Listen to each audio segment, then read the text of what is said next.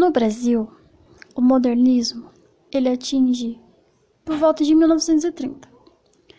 E na poesia, os autores eles passam a refletir sobre o mundo contemporâneo.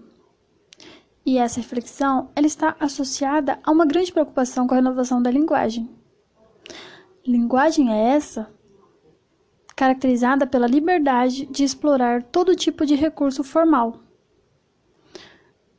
E também a segunda geração modernista, ela é muito caracterizada por uma produção com forte dimensão social, onde está explícito em todos os poemas e versos que os autores produzem.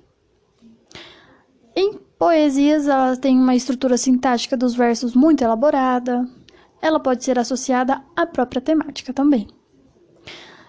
Tem versos livres e brancos, com outros rimados, métrica fixa, pois isso reforça a liberdade como marca dessa geração.